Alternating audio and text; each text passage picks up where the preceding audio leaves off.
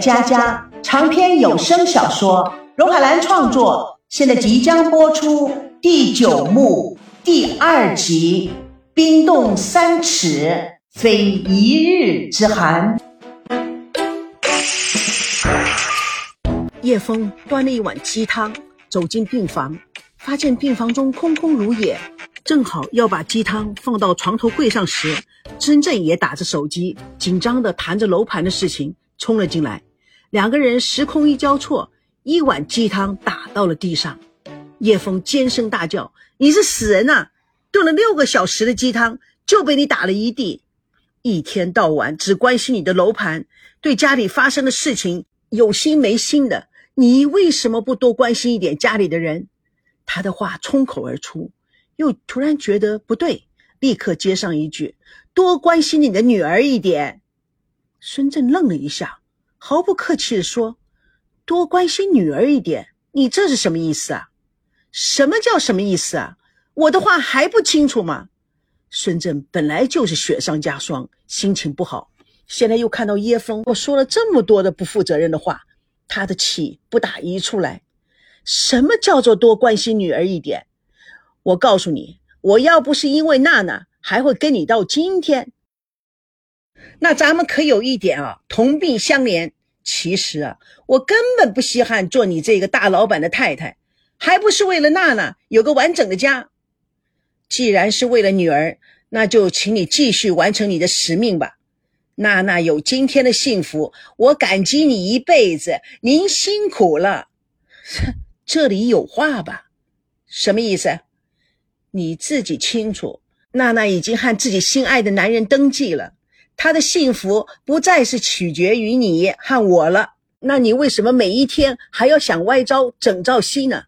你在说什么啊？是不是又开始找我麻烦了？你明明知道赵熙不会去你公司里工作的，他是什么样的一个人？你了解吗？他是有自己是思想，对他自己的前途有他自己的规划，你懂不懂？他跟娜娜的感情根本不是因为你有钱的关系，他是真正爱的娜儿的。怎么？我为了我这么大的家财以及孙娜将来的幸福，诚心诚意的要训练她接我的班，又错了吗？你的想法是不错的，但是你想过赵熙的想法吗？你用你的想法去强迫他的想法，这就是错的。为什么我在你的脑子里就从来没有对过？我从一个什么都不是的人打拼到现在，容易吗？你每天在家里享福，跟你那些三姑六婆的朋友打麻将，每天叽叽喳喳的说些不负责任的话，你认为你名正言顺的可以享受到这些福吗？啊，你以为我过着什么日子啊？既然这么说，我们还有必要天天在一个屋檐下过着如此痛苦的日子吗？哼，你又来了。我告诉你，叶枫，还是那句话，你的身心都是自由的，只要不犯法，你可以为所欲为，我不会管的。可是你想离婚，对不起，不可能。这一阵子，因为孙娜一而再、再而三的出事，叶枫的紧张、心痛，一直找不到发泄的时机。听孙正这么说，内心的黑洞沸腾了。想都不用想，那套说的很顺的台词，自然而然的由他嘴里喷发而出。啊，你就这么样把我耗下去，直到耗成一个白发苍苍的老太婆，你觉得很解气是吧？这是天底下最阴险的报复。哼哼，这是你妈妈临终前千叮嘱万叮嘱的，要我们不能够离婚。我也发过誓的。我绝对不能违背我的誓言，哈哈！你也配谈誓言？你也配谈笑？要不是你，我爸妈，你爸妈会是那样的下场？你爸妈做鬼也不会饶过你这个不孝子的！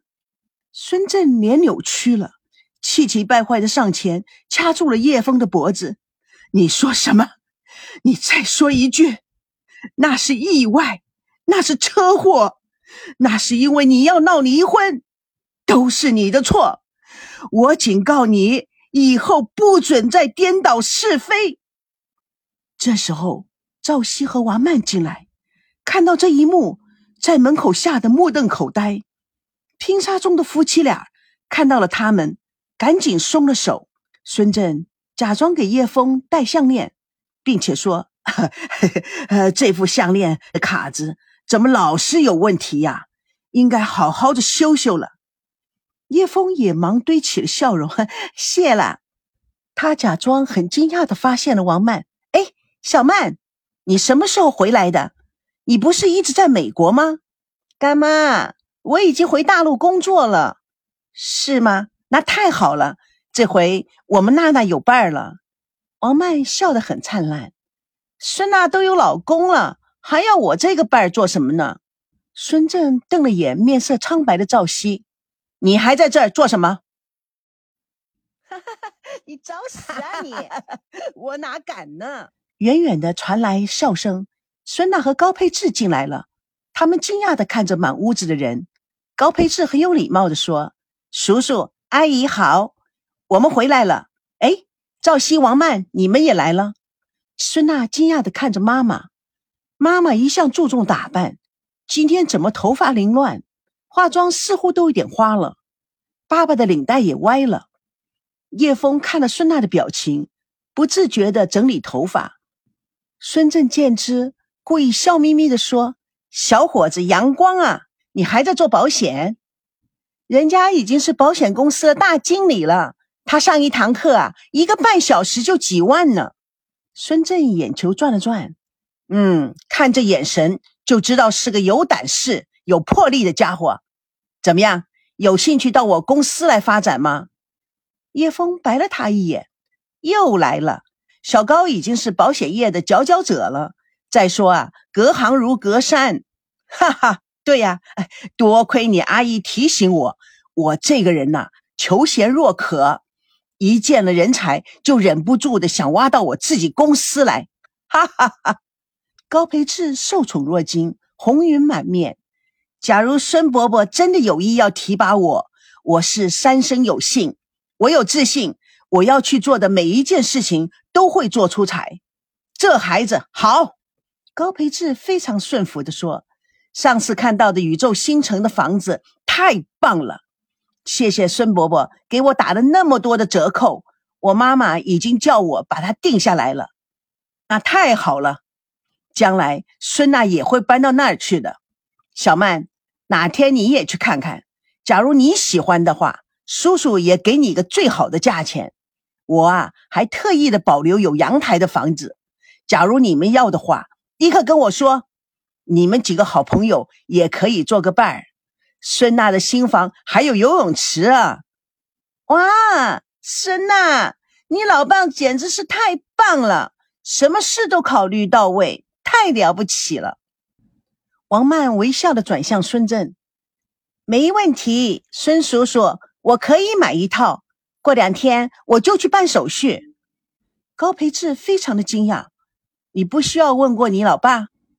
我们家已经成立了家族基金，全部都规划好了。决定一件事情，只是一个电话、一封邮件的时间。哦，还是赵熙起的稿呢。孙振警觉地看了眼赵熙，王曼似乎毫无察觉，继续说：“因为啊，这在中国是个新概念，我们还组织了一个家族办公室，针对中国特色做研究。”孙娜口气有些变化。我怎么一点都不知道？机灵的高培志一看情况有点紧张，立刻用谄媚的口吻说：“我爸爸妈妈也非常感谢孙董事长，要我传达他们的谢意。”孙振斜眼看站在旁边的赵熙，赵熙正瞪着眼睛看着高培志。王曼心想：这个反应迟钝的白痴。孙振看了赵熙的表情，有点会错意。他夸张性的大声的说：“识时务者为俊杰也，有前途，有胆识，真是个好孩子。你准备好了就过来，孙叔叔会好好的教你，成为我们公司的栋梁之才。”孙娜的眼睛斜看着赵熙，内心很不高兴。哼，扮猪吃老虎，还有多少是我不知道的？赵熙把目光投注过来的时候。孙娜又把眼神避开了，这一切都看到叶枫的眼里。他用母性的声音说：“娜娜和赵熙已经领证了，你们这几个好朋友啊，又都在。我想啊，我们在附近找个餐厅庆祝一下，如何？”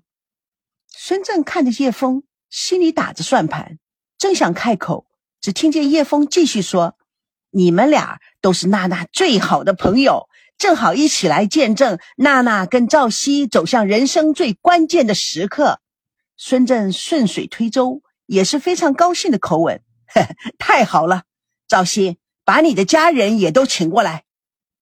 这个叶枫立刻解围，临时邀请太冒昧了吧？